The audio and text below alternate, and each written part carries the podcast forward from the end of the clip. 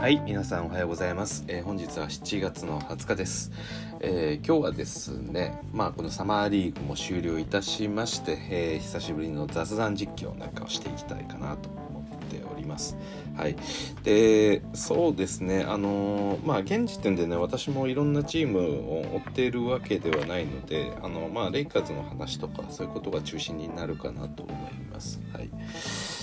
えー、何のお話からしましょうかね。はい、まあそうですね、レイカーズのお話からしますと、えー、まあ、やはりこの注目、最大の注目というか、まあ、今季、まあ、そして昨シーズンにおいても、えー、ずっと、え争点となっているラスの、え今後についてですね。はい、でまあ、最近ちょっと出てきた情報によると、えラスの代理人、えまあ、彼がこの NBA に入ってきてからですねずっとそのラスト、えー、二人三脚で動いていた代理人が今回ラスト契約解を称することになったというお話ですと。はい、でまあその理由としては、えーまあ、代理人が、えー、今回も、えー、ラスのためを思って、えまあ、レイカーズに残留しながらそして、え、レイカーズそしてダービンハムヘッドコーチが求めるような役割っていうところに注力していくでそしてキャリアを作っていくっていうお話をラスにしたらしいんですが、えー、どうやらラスにとってはそれが受け入れられなかったようで、えー、今回契約を分かつことになったというお話です。でまあ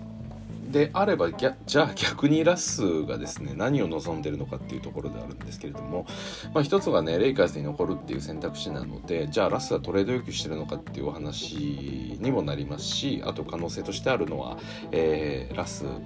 が、まあ、ヘッドコーチこのチームが求める役割を、えー、断ってるっていうこの2点が考えられるかなと思います。で先の方ですねレイカーズからの移籍という点で言うとまあおそらくそれは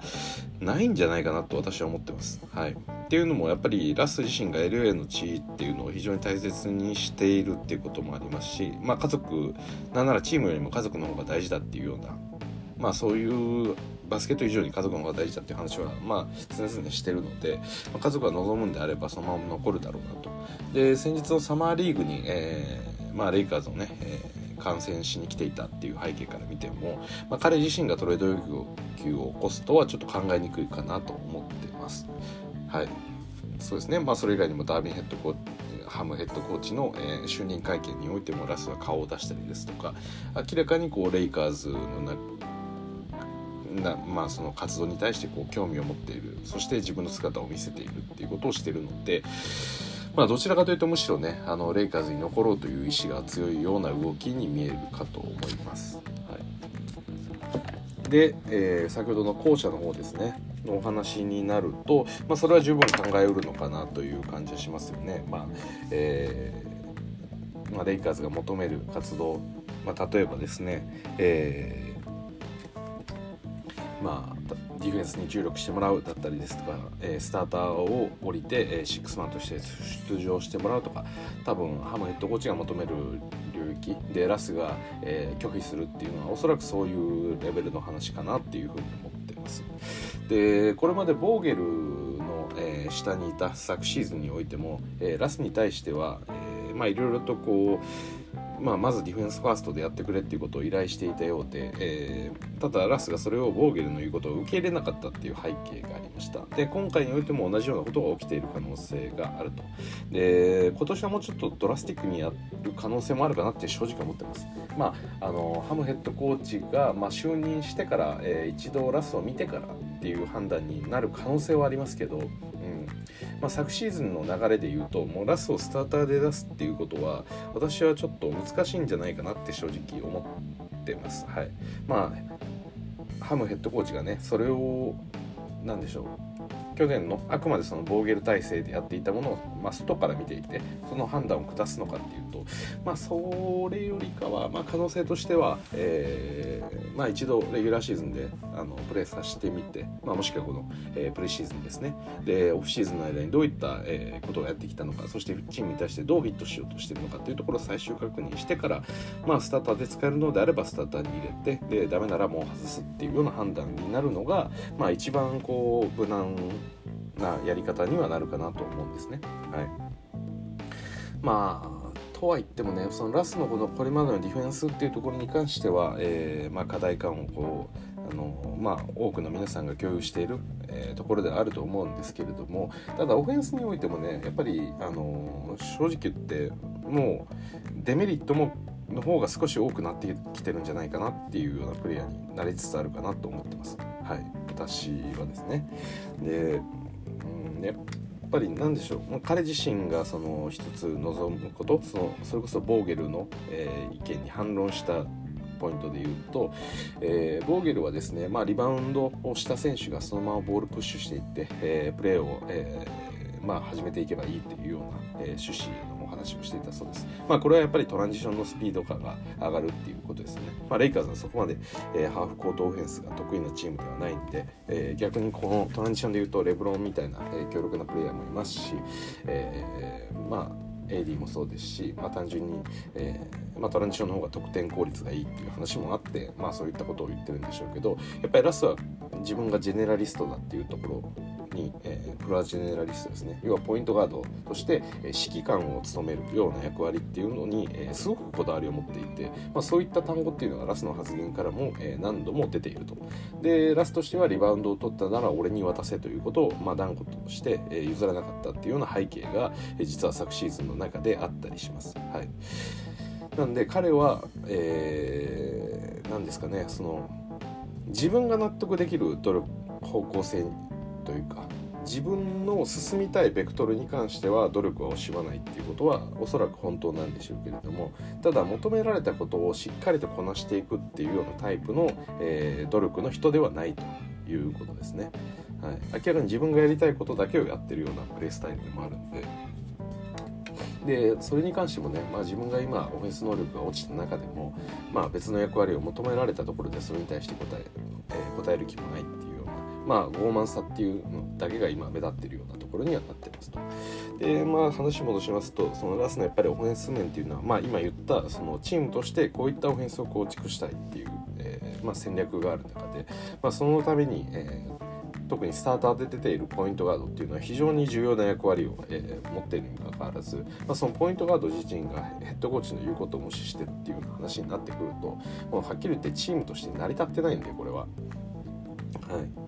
まあ、スターターのポイントガードってかなりのミニッツ出ますよねどうしても。まあ、少なくとも30分以上は1試合あたり出ますしデラスに関しては怪我も少なく去年でも多分70試合以上出てるような感じですよね。うん、まあやっぱりその怪我をせずに出たことが偉いっていう見方もできるんですが、まあ、ただはっきり言ってチームの戦略に対して賛同しておらずその通りの動きもしないプレイヤーが、えー、そしてオフェンスにおいて圧倒的な支配力があったりするわけでもないと。まあ、わがまま言って許されるような立場でないプレイヤーが、え俺をスターターで出せとそしてこの LA の土地がいいとで自分にはプロポイントガードを必ずやらせろというようなことを、え要求するっていうのははっきり言ってもうチームにとって、えー、もうネガティブな要素の方が勝っちゃってるんで。はいまあ、そのマインドみたいな部分でも、えー、やっぱりオフェンスにおいても非常に大きな問題があると。でマインドだけじゃなくて実際そのプレーの質でも大きな問題があって、まあ、例えば一つは、えー、そのまあ自身がスリーポイント、えー、そしてツーポイントもそうですけどもツーポイント、まあ、ミドルですねミドルのレンジ、まあ、そういった、えー、中距離、えー、長距離からの、え、シュートっていうのの確率がやっぱり良くないとでまあスタッツ上見ればそこまで悪くないっていう見方もできるんですけどただまあプレー見てもらえれば明らかに分かるように、まあ、ラスに関してはどこの、えー、チームもですね外は大きく離してます。でインサイドが詰まった状態になってると。でワイドオープンになっていても打てないということですね。まあワイドオープンで打ってその確率なんではい。まあもし多分スリーポイントのアテンプトを増やしたとするとその確率がみるみる落ちていくっていうのはもう誰の目に見ても明らかなようなえー、守り方をされてるわけですよ。要はラスが打つんであればほぼ成功だということですね、はい。まあ、そういった風に仕向けられてるようなプレイヤーで、まあ、それを普通マイプレーマイプレー選択されるのであれば、まあ、もっと得点も伸びていいはずなんですけれどもやっぱりそれでも打てないと、まあ、打ったところで外してしまうっていうのがあるんで、まあ、結局今の得点、えー、になっていると。いうことですよね。まあ、要はオフェンスにおいてももともとドライブが得意な選手ではありましたけど、えー、そのドライブの威力が落ちてる中でこの外角が打てないっていうことが、まあ、非常に大きな、えー、問題になってるということですね。はいまあ、ラスまあ、最近の NBA だとそれこそ、えーまあ、スモールバスケットみたいな形で、まあ、ストレッチ5もそうですし、えーまあ、ビッグマンでも外が打てるような、え、時代ですよね。でスペーシングを大きく、え、広く取って、え、そこに対して、えまあ、スリーを打つのでもいいですし、まあ、ドライブを差し込むでもいいですし、まあ、そういった、えー、バスケットの構築っていうのが、まあ、なんでしょうこの90年代とかを比べて、えー、非常に大きく変わったところではあると思うんですけど、まあ、そういったね、まあ、現代 NBA におけるその基本的なスペーシングっていう部分でラスはもうチームに対して全然貢献できないっていうのが今状況としてやっぱあるんですよね。で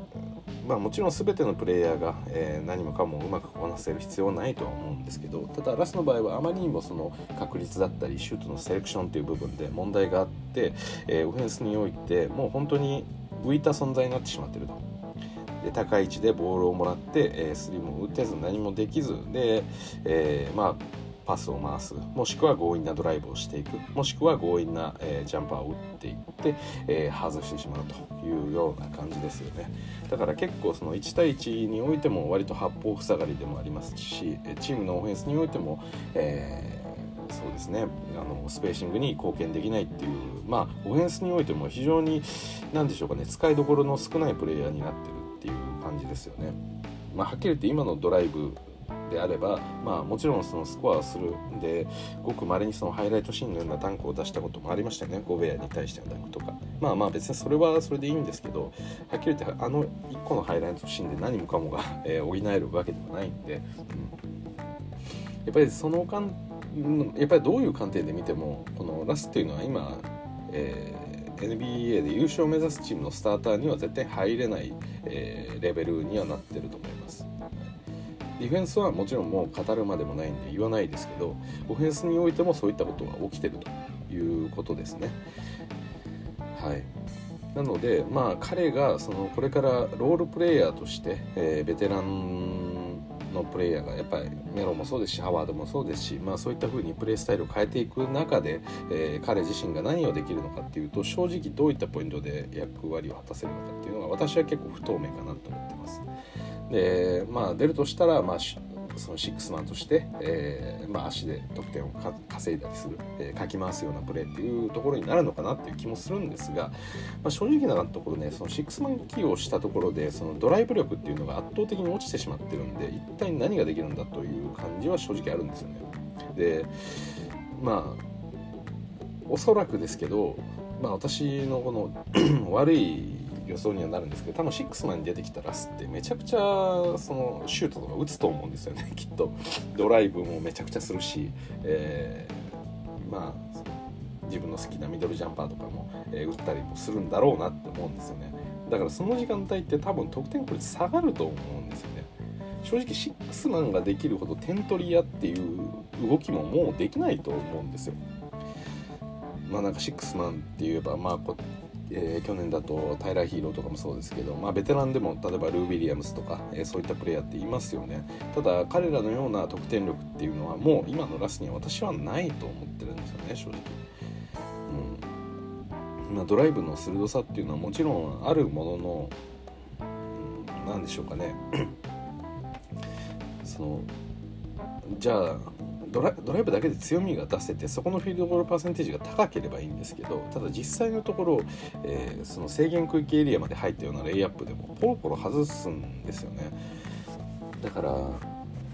ん、そんなに効率がいいとも言えないと思うんですけどまあでも6まで起用するとしてやっぱそこしかないんで、まあ、それは、うん、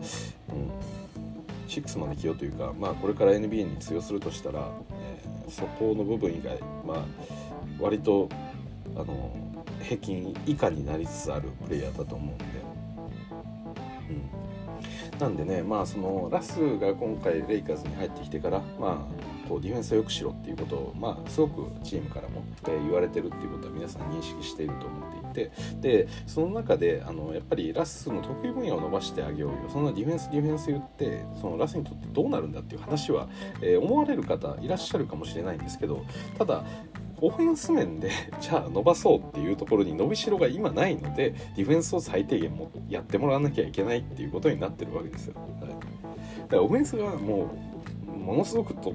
飛び抜けてるのであれば例えば、まあ、ジャモラントでもいいですし、まあ、トレイヤングでもいいですし、まあ、ディフェンスはそんなに良くないプレイヤーですけどやっぱりオフェンス面で、えー、爆発力があって、えー、スコアリング能力もあるっていうことであれば、まあ、彼らをポイントガードとしておくっていうことはチームにとって、えー、いいことですよね。まあ、そのモラントですらね、まあ、いない方がこう強いとか言われてるようなレベルなんですからまあじゃあ今ラスがモラントのほどの得点力があるかあのドライブができるかとかそれにモラントって別にまあもちろんそのドライブして、えー、そのレイアップのフィニッシュ力の高さもあるんですけどやっぱりその何ですかねそれ以上のうまさがありますよね。そのペイントエリア内に入ってからのこの駆け引きのうまさっていうのが。やっぱりそういうところが、まあ、ある意味ラスよりやよりもまあトレイヤングだったりジャモラントの方がうまいですし、まあ、スキルがあるというか、まあ、ベテランプレーヤーとも、えー、見えるような、えー、そういった老快なテクニックを持ってますよね。うん、そこに対してねやっぱりラスってその、まあ、突っ切ってでそのままレイアップを決めるとか、えー、ドライブを決めるとかですね、まあ、そういった話にしかならないんで。はいやっぱりそれだとねあの身体能力が落ちた中でどうしても得点取れないんでなんで彼がやってる仕事っていうのは彼自身はそのフロアジェネラリストとして、えー、まあこのコート上でチームを司ってるっていうポジションに対してものすごく高いプライドを持ってるんですけど実際にそういった役割っていうのはあまり果たしていないんですよね。うん、なんでねまあもちろんそういった形でまあ、チームのオフェンスをうまく立てつけられるのであればそういった役割を担ってもらうというのは今のレイカーズにとって必要なことなんであのやってほしいんですよそれは。それこそ昨シーズン、D、DJ オアスティを取って、えー、まあ、彼自身が、えー、じゃあ得点できるかっていったらそうでもないですけどやっぱりその、まあ、ゲーム運びっていうのがすごく安定してますしで、まあ、レブロンだったり、まあ、そういったプレイヤーをうまく使えるような、えー、ポイントガードだったんで、まあ、それなりの需要があって、えチームの中で、えしっかりとまあ、起用されていたわけですよね。だからああいうことができるのであれば別にラスがじゃあポイントガードっていうのであればまあまあサラリーとはあくまで見合わないですけどでもそれでも活躍の場ってあると思うんですけど今ラスがやろうとしてることって全然そうではないんで、うん、はい。なんでねもう、まあ、なんかやっぱりラストの話になるとねもう私はもう用語のしようがないですよね正直言って。もう、うん、いつまでそのなんか高いプライドを持ってるんだっていうことにあのまあだからこれが全然関係ないチームでねやってることであれば私も何とも思わないですし、まあ、ラス頑張れぐらいしか思わないですけどそうですね。そのレブロンとかその例えば GM とかそもそもラスを取った、えー、フロント陣に問題があるんじゃないかとか、まあ、なんかそういう議論ってできると思うんですけど別にもうそんなことどうでもいいんですよ今の状況で。その原因を追求したいとか、えー、誰のせいだみたいなことをしたいっていうわけでは全くなくて、はい、昨シーズン負けた、えー、原因を探してるわけではないんですよ。その原因って言ったら昨シーズンって全部ダメなんでいっぱいあるんですよ。ね。あのまあ、そもそものその GM のチーム作りですね。ラス含めた、まあ、自分たちのチ、えー、優勝メンバーを放出するとかそういうことも含めてそもそものフロントのチーム作りっていうのがおかしかったっていう話ももちろんありますし AD の怪我もあるしレブロンの怪我もあるし、えー、まあいろいろありますよ。そのベテランの選手たちが思ったように機能しなかったとか。もう全部なんですよ。昨シーズンのダメだったところって。でそれを改善していこうって言ってる中で、えー、まあもちろん AD レブロンたちにも、えー、昨シーズン以上に、えー、いいパフォーマンスをやってもらうっていうことはもちろん一つではあるんですよ。でそのチーム作りっていうことに関しては、えー、昨シーズンのようなそのベテランかなり年を取って置いてしまった、え、ベテランたちっていうロスター構成をガラッと変えて今若手たち首都首都に変えてますよねでなんで昨シーズンのことを振り返って今変えようとしてるんですよで AD に関してもまあ怪我のことなんで正直どうなるか分かんないですけど少なくともスリーポイントのシュートが、えー、10, 10何パー20パーとかそんな低たらくじゃいけないんですよ。で今シーズンレイカーズが優勝するためには絶対に AD が MVP 級の活躍しないと私は無理だと思ってるんででレブロンに関してはあの、まあ、基本的に年を重ねていくんでやっぱパフォーマンスもやっぱ落ちていくんでこれから MVP 級の活躍をしろっていうの方が難しいっちゃ難しいと思うのでなんでそこを AD が本当にチームを引っ張っていくような、えー、そういう形にしなきゃいけないんですけど。はい、それができるかどうかで優勝争いに食い込めるかどうかっていうのは私は変わってくるかと思ってます。はい、っていうような感じで期待するポイントっていうのはあのいろいろあるんですよ今年変えなきゃいけないところっていうのは。はい、ただ少なくとも AD もレブロンも波の選手以上の活躍を圧倒的にします。それは間違いなくそうだと思います。まあ怪我をしなかった場合ですけどね。はいでそれに怪我に関してはもちろんその、まあ、本人たちも注意しながらやってるのは当たり前なんですよね。あの AD の怪我ってやっぱりこう非難されるものではあるんですけどあのやっぱり改めて言いたいのは彼自身はそのコンディションの調整を怠ったりしてあの常に怪我してるっていうわけではないっていうことですよね。彼が怪我してしまう。それは彼彼自身もやっぱ望んでないことの中であのどうしてもやっぱり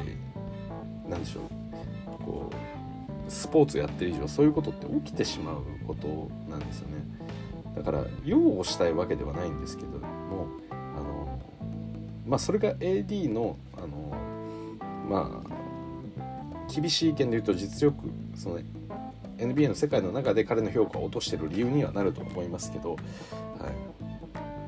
ただやはりねあのセンターポジションとして入った時のそのインサイドでの支配力だったりっていうのは、えー、素晴らしいものがあるなと思っています。それはあの、まあ、この怪我をしたシーズン、まあ、今シーズンにおいても、まあ、波のセンターのレベルではないっていうことはもう明らかなんで、はい、彼らにやってもらうことエース2人にやってもらうことっていうのはものすごく重要なんですけど、ただ彼らは彼らなりに改善をしようとやっぱりしてるわけでその姿勢を見てるんですよねでその姿勢がそもそもないと来シーズンの改善ってできないんでもちろん最終的に大事なのは結果なんですけど今のフェーズっていうのは来シーズンに向けて何ができるかっていうことなんですよ2022-23シーズンにおいて一体どこまでチームを強くできるか勝ち上がれるのかっていうところを今準備してるフェーズですよねこのオフシーズンっていうのは。で、まあ、さっきも言った通りチームとしては若手をしっかりと入れてる拡充してるとで、まあ、あのディフェンス特に、えー、ディフェンスが得意そうなプレイヤーっていうものをやっぱりあの注意して集めてますしチームとしてはやっぱりディフェンスをファーストにやっていこうっていうところはやっぱり変わりなくやってるわけですよ。で、まあ、ヘッドコーチの入れ替え、まあ、ボーゲルが悪かったのかどうかっていう議論は一旦置いといて、えー、何かを変えようというところで、えー、今ダービンハム入ってきたと。で一応そのフロント陣としては、まあ、このヘッドコーチのミーティングに対して横やりを入れるようなことはもうしませんっていうようなことを言ってるんですよ。なんで昨シーズンのものは失敗は失敗として受け入れて今何ができるかっていうことをレイカーズとして取り組んでる中なんですよ。でその中でチームで一番サラリーをもらってるプレイヤーっていうのがチームの方針に納得していないということが非常に問題ということですよ。昨シーズンの明らかにパフォーマンスが悪かったラスの問題っていうのもありながらも今シーズンこのオフの状態で改善しようとする意思すら見えてないっていうところに私は絶望を感じてるんですよ。だから誰が原因かとか昨シーズン何だった何が悪かったのかっていう議論をもうフェーズはもう終わっていて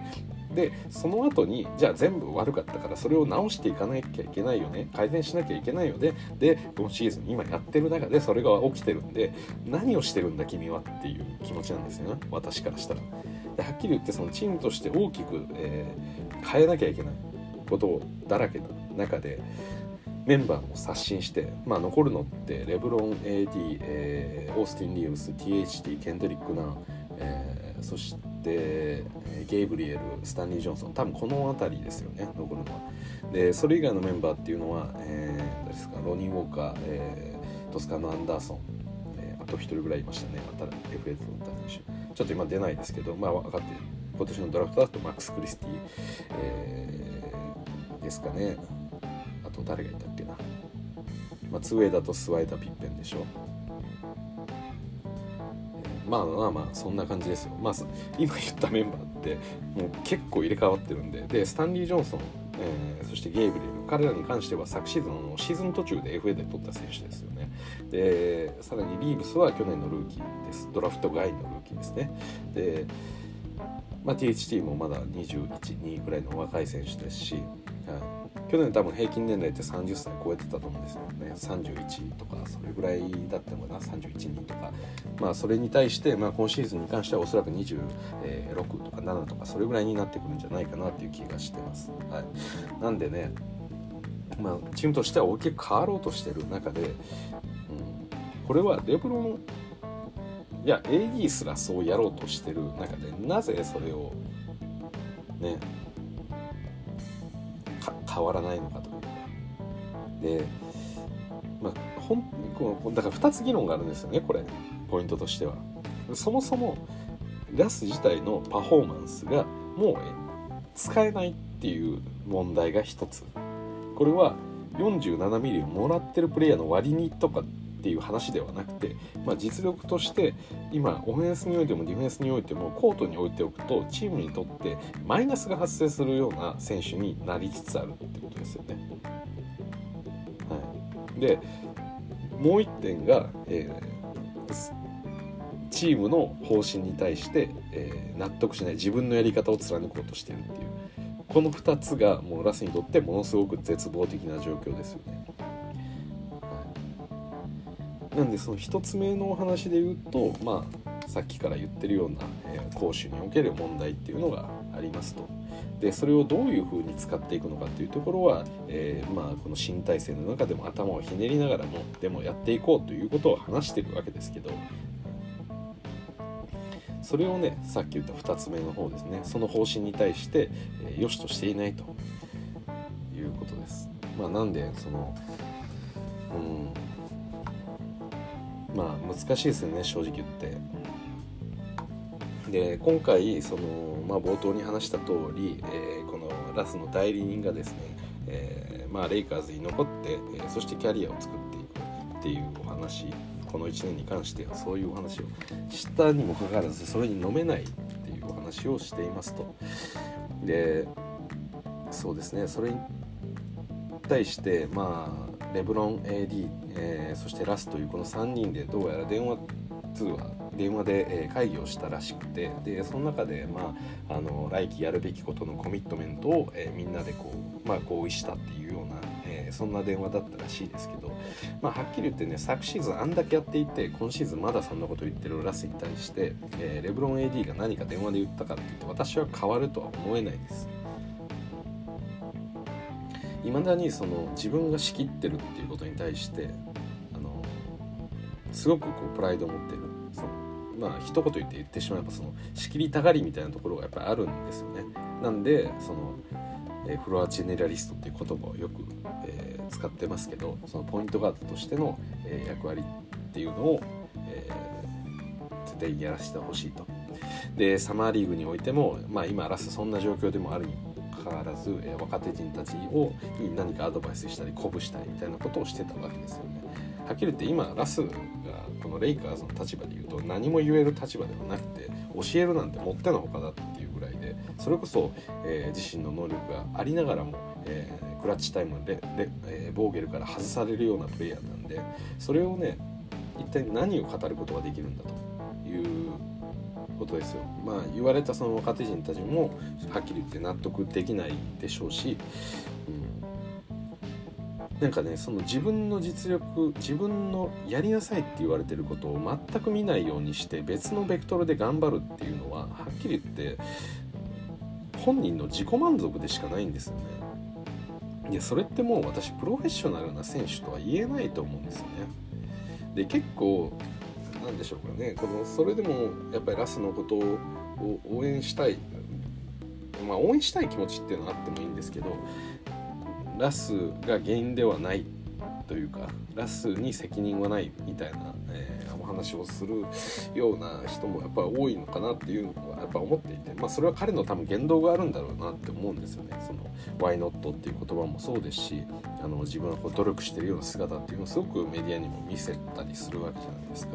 今回もサマーリーグでそういったふうに若手たちにいろいろ話したりとじゃあ実際その求められてる仕事において彼が何をしようとしてるのか彼がどう努力してるのかっていうことをやっぱり振り返ると評価できるものではないんですよね。それってこの NBA の世界の話だけじゃなくて、まあ、人仕事だけの話でもなくて単純にこう何か人とやっていくっていう時に、まあ、外に対しては俺はこんな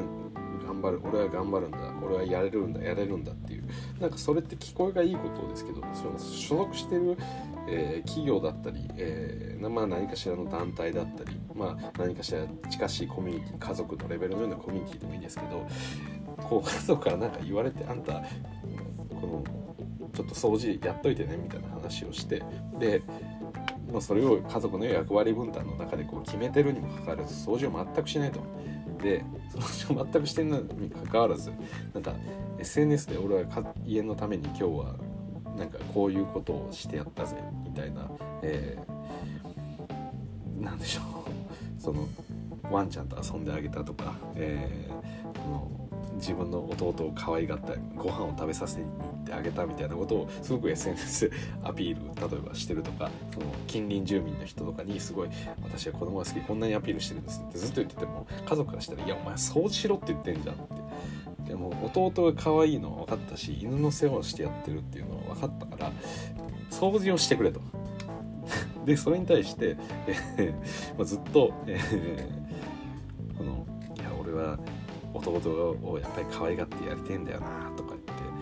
弟っていうのは世界でたった一人だからとかなんかこんな聞こえのいいことを言ってそれをあの近隣住民に言って回ると。で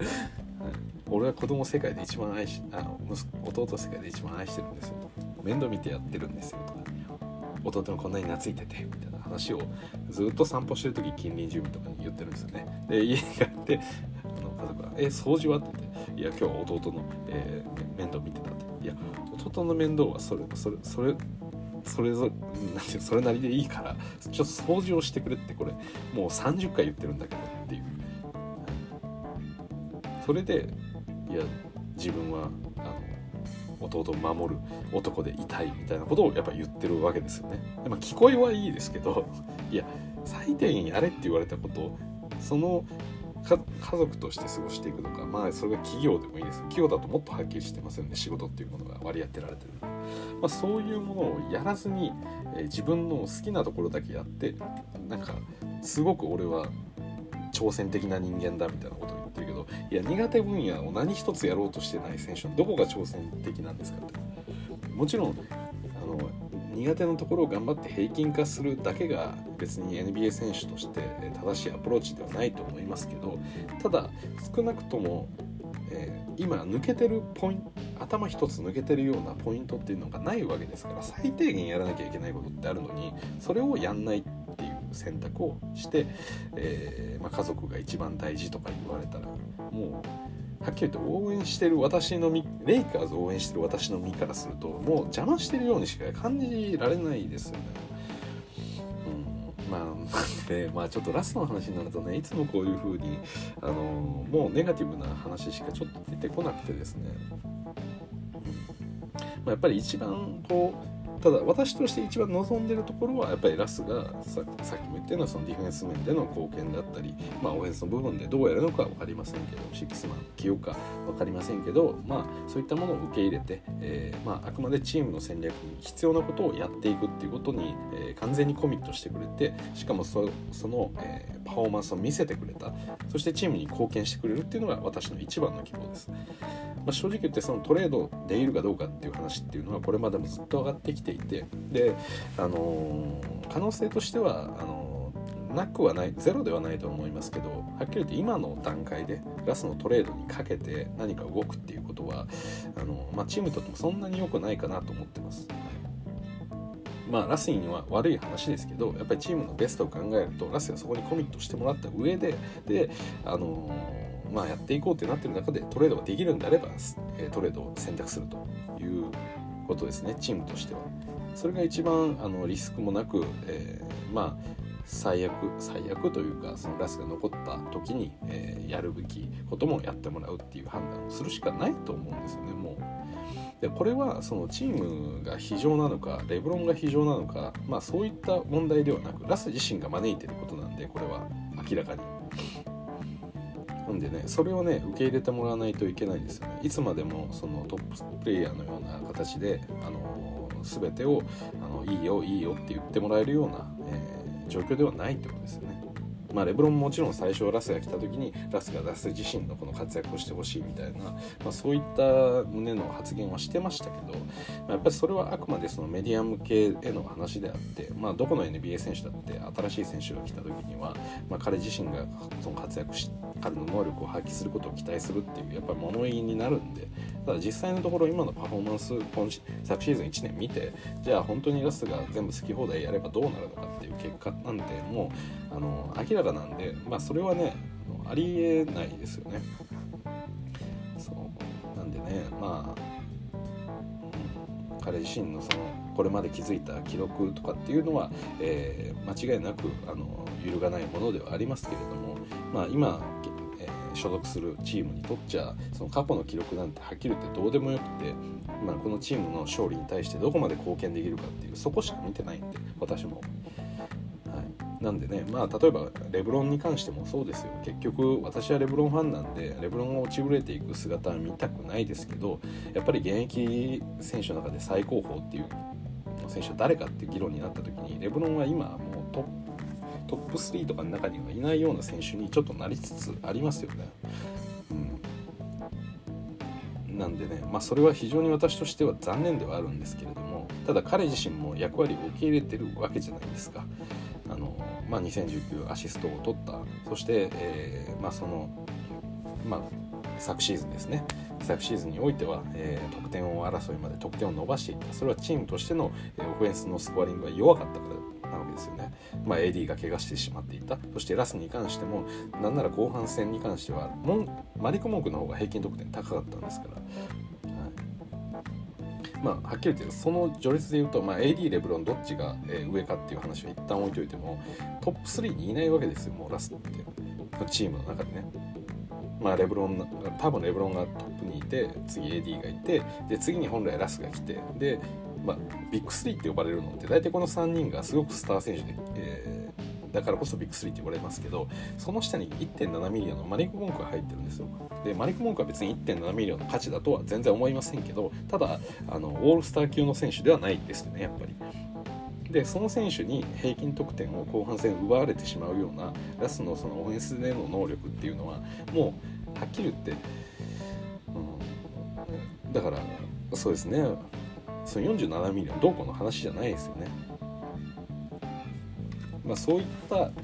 レベルにある中ででその AD が欠場してしまってるっていう話になったんで、まあ、相対的にレブロンが得点を伸ばさなきゃいけないということで昨シーズンは、まあ、エンビードと最多得点を争いして、えーまあ、試合数が足りずにねレブロン56試合だったかな57かな、まあ、どっちか忘れましたけど、えーまあ、シーズンの、えー、でしょう。そういった、えースタッツリーダーの、えー、最低基準となる、えー、70%、70%75% の、えー、試合出場の、えー、満たせなかったということがあったので、まあ、結局得点を争いっていうのは、えーまあ、終わってしまいましたけど、まあ、要は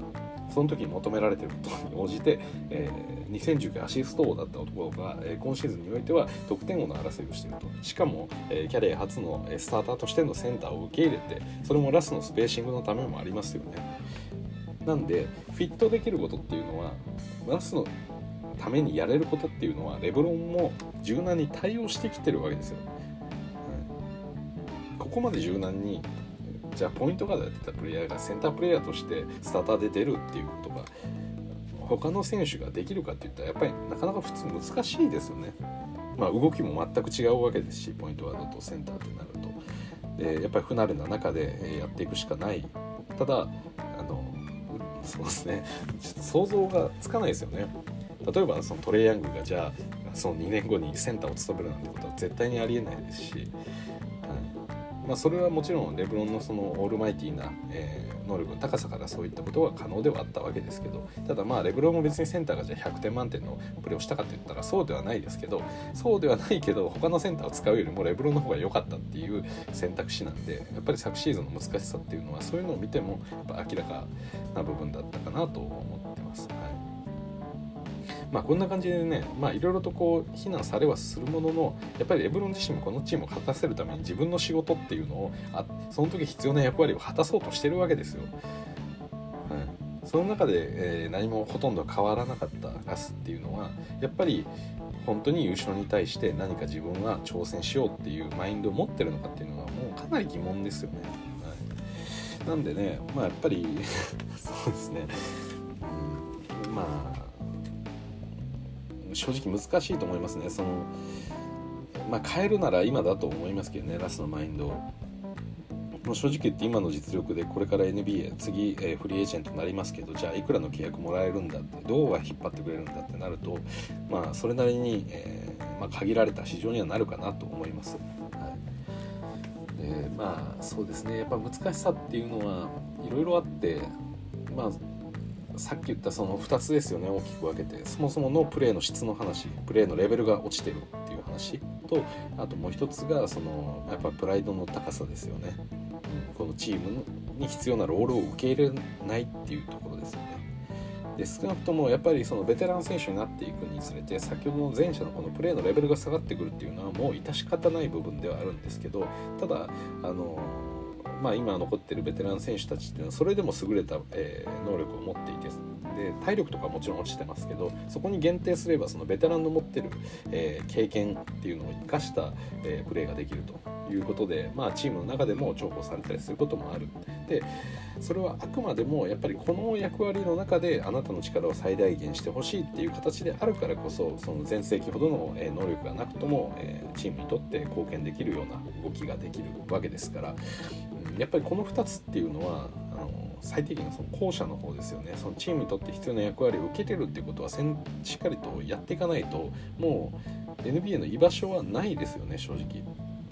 うん、だからまず、えー、まあ、今シーズンのこのトレードまあ、来シーズンの、えー、フリーエージェント、まあ、どちらの観点で見てもラスは今かなり厳しい状況にいるんじゃないかなと思ってます。で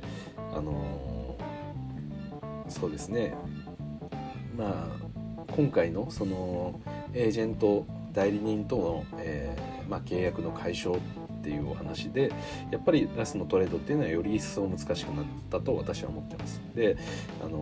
まあ、その理由がさっき言ったその後者の方ですね。このチームのチームが必要な役割っていうものを受け入れてくれないっていう問題があるんで、まあ、ラスの能力私は高くは評価してませんけどそれでも欲しいっていうチームがあった場合ただそういうチームでやっても多分ラストをスターターのポイントガードとして好き放題やってもらう彼の好きなようにやってもらうっていうことを望むチームというのはもうないと思うんですよ。これがまだ若くてねあの才能も、えー、今後ポテンシャルを秘めてるっていうことであれば、まあ、彼の好きなようにやらしてみるっていうのも一つ彼の成長のために、えー、いいことっていう考え方もやっぱり最近チームだとかだと出るとは思うんですけど、まあ、ただねラストはこれからやらせたところで伸びしろがあるプレイヤーではないのであのそういった起用法っていうのはまず不可能かなと思ってます。はい、でであればあのそうですね。それに例えばそういった再建チームのポイントガードにラスを置いた場合ってで好き放題やってもらうとあの他の選手たちがやっぱ伸びないですよね。だからロケッツでのジョン・ウォールが外された理由と同じでやっぱり若手陣たちを中心に使っていってで彼らの成長をもってその再建を完了したいと思ってるようなチームにとってはやっぱりボールを持ちたがる選手をフロアに置いておくっていうことは他の選手たちにどうしてもボールを持たせる機会が減るんで、うん、そういう観点で見てもやっぱ再建チームでも使いづらいところはありますよね。で特に上位チームなんて特にそうだと思うんですよ。まあ、彼のやっぱり何でしょうターンオーバーの数だったりですとか、まあ、ディフェンスでの穴だったりですとか、まあ、そういったところが優勝争いをするチームっていうのは本当にクラッチタイムでそのワンプレーワンプレーの精度っていうのが求められるわけですよね。なんで、まあ、昨シーズンのそのサンズが強かったのってまさにそのクラッチの強さがあるクリス・ポールの強さが、えー、サンズを1位まで私は引っ張っていったと思ってるんで、まあ、最終的な話ですよもちろんサンズは、えー、ブッカーだったりそのミカル・ブリッジーズだったり、まあ、いいプレイヤーが、えー、8, 8もそうですね、まあ、そういったプレイヤーたちがいるってことは大前提ですけどやっぱりその1位そしてサンズの中での最高勝率を出せたっていうのは間違いなくやっぱりクリス・ポールのクラッチ力っていうのは、えー、ものすごく、えー、影響したと思うんですよ。だからそれと全く真逆のプレイヤーっていうのをクラッチタイムに置くっていうのはやっぱりその優勝争いをしていくような上位陣のチームからすると、まあ、1勝が欲しいっていうタイミングでじゃあそこでラストを入れるっていう選択肢やっぱりできないんで、まあ、使うとしても、まあ、シックスマンとして使うぐらいしか多分やれないんじゃないかなって正直思ってます。はい、そうですね、まあ、シックスマンであればもうちょっといい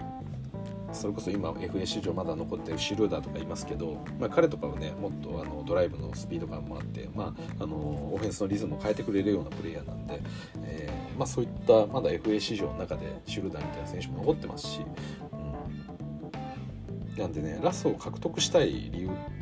ていうのが私は正直ないと思うんですよね。なシュルーダーもかなりこの我が強いっていうので、まあ、有名な選手でなりつつあるんですけれどもまあただねそのやっぱり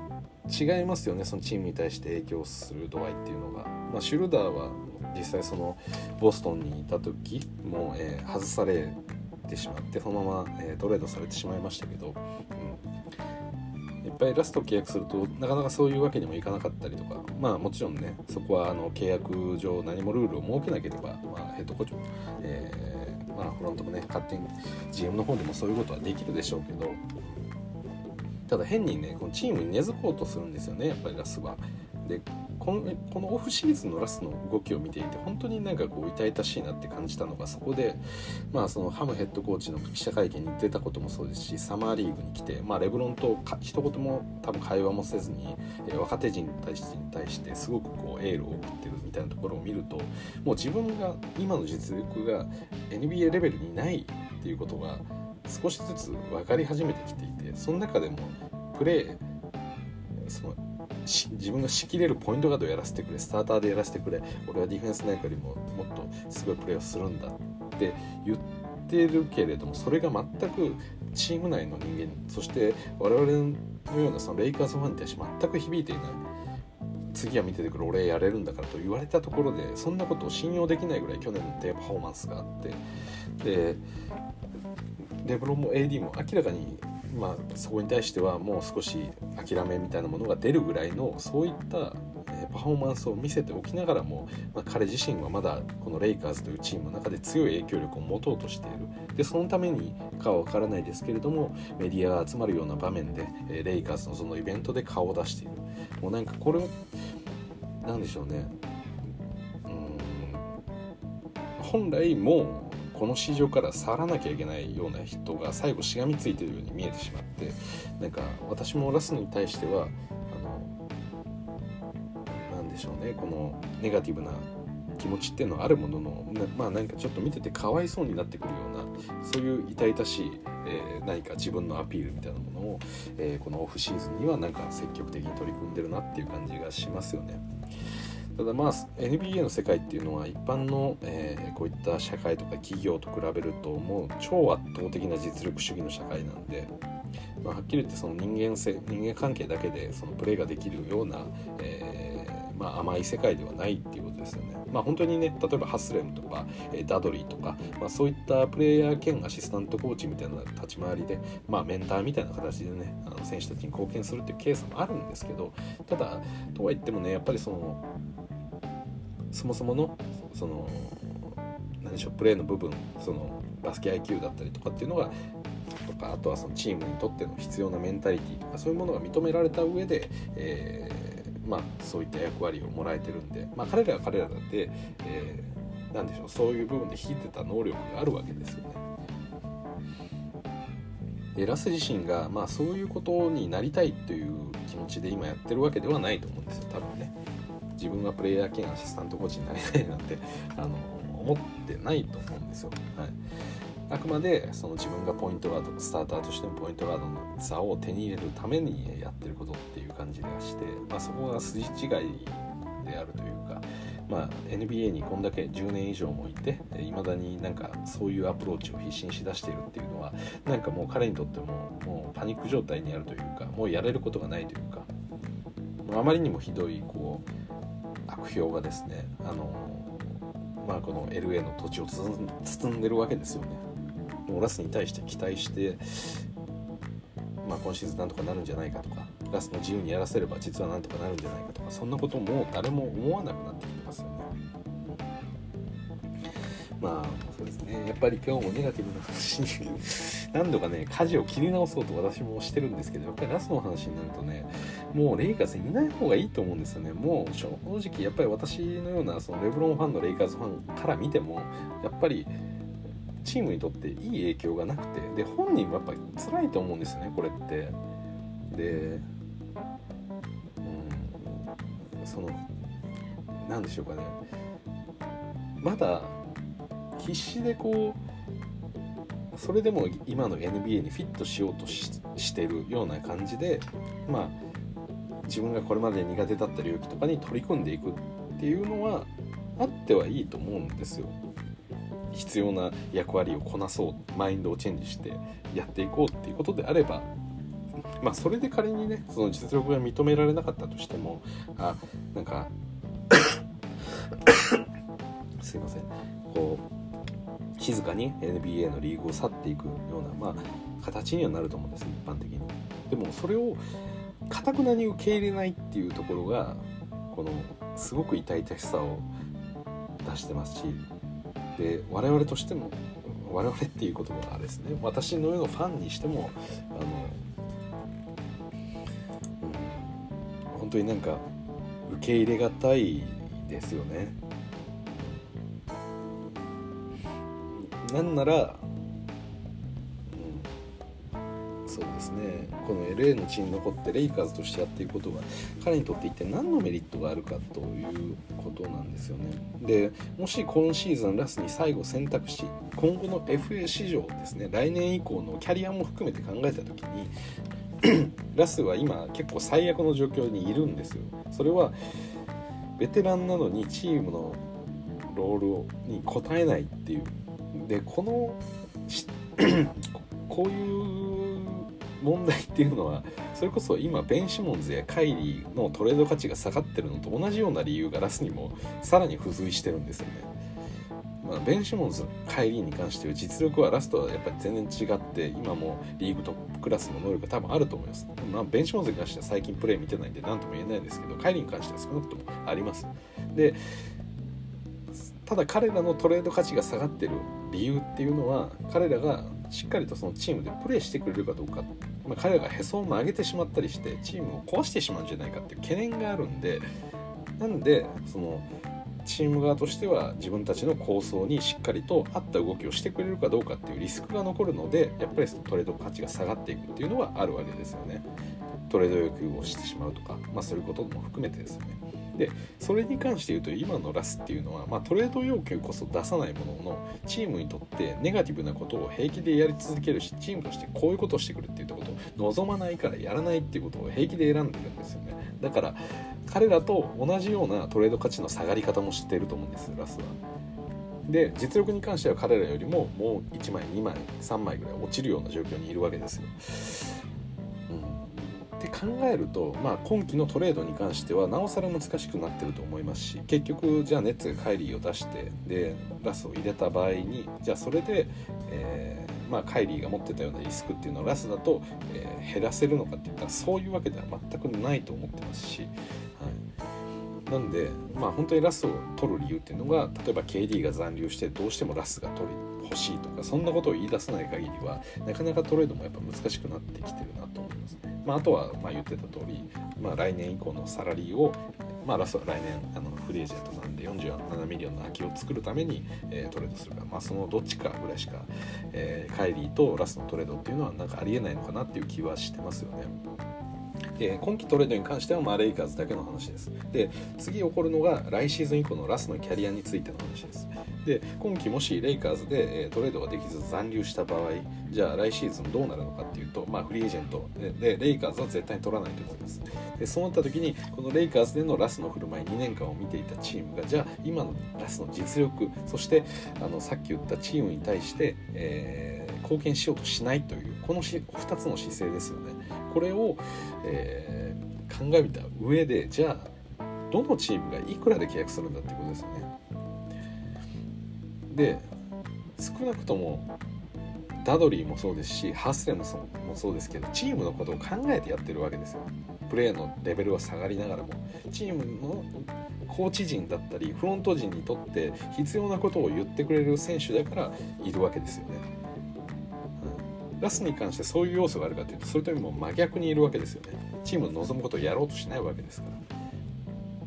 だから後輩の指導後輩の面倒を見るリーダーシップを取るっていうことは彼自身できるかもしれないですけどただリーダーシップを取ってもらったからって言ってチームの方針と違う方向に導くようであればそれは間違いなんですよね。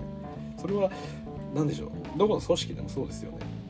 例えばまあ、一企業において言うと社長はこういうふうにやってほしいっていうことを言っていてでその下にいる例えば事業部長部長のような存在がいてその人があの部下からはすごく信頼されてるけど社長の望むことっていうのと全く相反する行動を取らせようとした場合にはそれははっきり言って反乱因子にすらなりますよね。なんで彼がリーダーシップをいくら発揮できようが結局チームの方針に沿うことができないのであればそれってコーチとしての価値ってあんまりないと思うんですよ。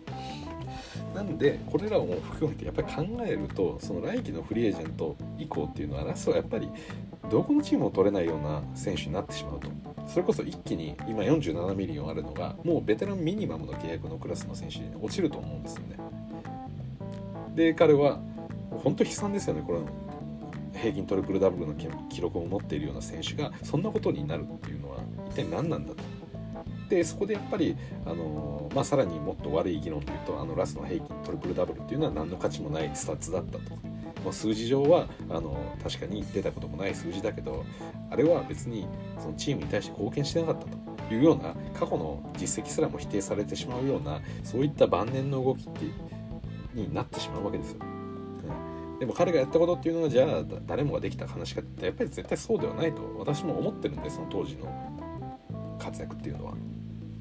なんでねその晩節でこれまでの自分の活躍を汚さないためにもやっぱりあの綺麗なあの、まあ、キャリアのクロージングっていうのは考えていかないといけないと思うんですよね。でその点で言うとやっぱり来季のフリーエージェントで、まあ、仮にそれがベテランミニマムまで落ちようが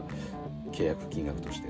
まあそこまで落ちるか分かんないですけどそこまで仮に落ちようがそれでもやっぱり、えー、チームだったり、えー、まあその選手から愛されるプレイヤー必要だと思われるリスペクトをもらえるプレイヤーであるべきだと思うんですよ。でやっぱりそのその観点でいくとプレイレベルが落ちることに関してはある程度みんなも許容すると思うんですよ。やっぱり年齢っていうのはどうしても超えられない壁なんで。だからその中で自分のかつてからやってきたその培った経験を生かしてでチームにとって必要なことのために何ができるかっていうところにこう注力してほしいと。であればそのチーム他のチームでも必要だっていうふうに、えー、理解して、えー、取ってくるチームもあると思うんですよ。でそのためにはじゃあ何をしなきゃいけないかっていうと今シーズンラスがチームの、えー、方針に沿った動きをしっかりと、えー、自分で考えてで求められたことをしっかりと実行していくっていうことなんですよね。で去年に関してはそれを見せれなかった。要はそのハワードだったり、まあ、メロだったり、まあ、彼らのようなベテランプレーヤーがそろそろリーグからもう入れないんじゃないかっていう風な見方をされていた状況ですよね。でそこから、えー、まあ、今シーズンこの1年間の中で気持ちを入れ替えれば、えー、今後の FA についてももうちょっと道は広がると思うんで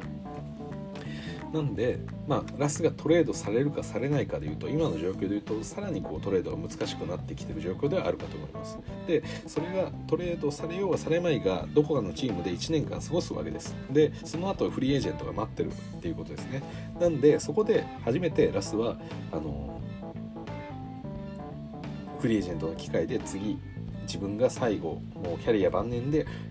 いい場所で落ち着いて若手からもチームからもファンからもリスペクトされる環境を作るためには今シーズンこの1年間でどこまでチームに貢献できるかそして貢献する姿勢があるかってことをやっぱ示す必要があると思うんです。はい、でそもそもラスが今シーズンその役割を受け入れないっていうのであればもうラスは試合にもすら出れないんで証明する時間すら与えてもらえなくなると思うんですよ。やっぱりベンチからのスタートかもしれないですし、まあ、ベンチ自体にももう入れないかもしれないですしやっぱそう考えるとこのオフシーズンの時点で今季は俺はこういうことにしっかりと取り組むよってレイカーズが言ってることをちゃんとやっていくよっていうことであればプレーシーズン絶対使うと思いますしプレシーズン調子良ければレギュラーシーズンそのまま、えーまあ、スター隊になるかベンチになるかっていうのを置いといてそういう役割ができると思うんですよ。なんでねやっぱりその身体能力自体は高いものをもともと持ってるわけですから、まあ、何かに取り組めばそれなりの成果っていうのはやっぱり出せると私は信じてるんで、あのまあ、ラスに関してはいろいろ言ってきましたけどやっぱり今シーズン、まあ、彼自身のキャリアのことも考えてどのチームに行こうがそしておそらく一番残るであろう可能性が高いこのレイカーズというチームでチームから求められた役割をしっかりと理解してそしてそれを 100%120% で、えー、努力して成果を残していくってことに注力してほしいなと思っております。はいということで最後はポジティブになんとかまとめられたような気もします。ということで、えー、今日は結局ラス話でした。はい、ここまでお聴きいただきどうもありがとうございました。それではまた。